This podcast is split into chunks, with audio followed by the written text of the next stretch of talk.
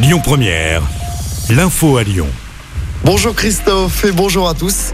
Verdict attendu tout à l'heure dans le procès de l'incendie mortel de la route de Vienne.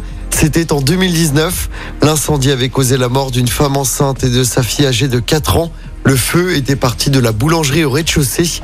Les flammes s'étaient rapidement propagées dans l'appartement où vivait la famille. Trois personnes sont jugées depuis une semaine à Lyon. Les propriétaires de la boulangerie soupçonnés d'avoir voulu escroquer l'assurance ainsi que l'incendiaire présumé. L'avocat général a demandé 25 et 28 ans de prison pour les deux gérants, 30 ans pour l'incendiaire. La défense a plaidé l'acquittement. Elle redoute l'erreur judiciaire. Du monde sur les routes de la région demain pour ce nouveau chassé-croisé des vacances d'hiver. C'est orange dans le sens des retours ce samedi.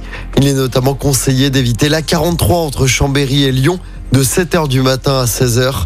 En revanche, drapeau vert pour aujourd'hui et pour dimanche, mais aussi pour demain dans le sens des départs. À Lyon, la Pardieu retrouve le sourire après deux ans de difficultés liées à la crise sanitaire. Le centre commercial retrouve enfin sa fréquentation d'avant Covid. L'année 2022 affiche plus de 28 millions de visiteurs. Malgré un début d'année difficile, les résultats ont su décoller en avril. Le directeur du centre nous en dit plus on résiste bien et c'est essentiellement dû au fait qu'on a profité de la période de Covid pour étendre et rénover le centre, s'adapter aux, demandes de nos visiteurs. Et effectivement, le centre s'est orienté sur la restauration avec une offre pléthorique. On a près de 50 points de restauration aujourd'hui en développant du loisir avec Happy qui est venu avec des murs d'escalade et puis ensuite avec le premier cinéma de Lyon qui a gagné le meilleur cinéma de l'année en 2022 et qui est déjà comme le premier cinéma de Lyon. Donc euh, nous, on va bien. Les gens veulent venir à la Pardieu, les enseignes arrivent. On vient d'ouvrir Stradivarius qui était attendu tous les Lyonnais. On vient d'ouvrir Snipes. On va étendre Primark au mois de mars avec une surface de près de 5000 m2. Donc euh, nous, on va bien. Et les travaux permettent au centre commercial d'accueillir de nombreuses enseignes. Aujourd'hui, il compte 270 commerces et près de 60 restaurants. Dans le reste de l'actualité, Pierre Palmade ira-t-il en prison ce matin ou devra-t-il garder son bracelet électronique durant son assignation à résidence?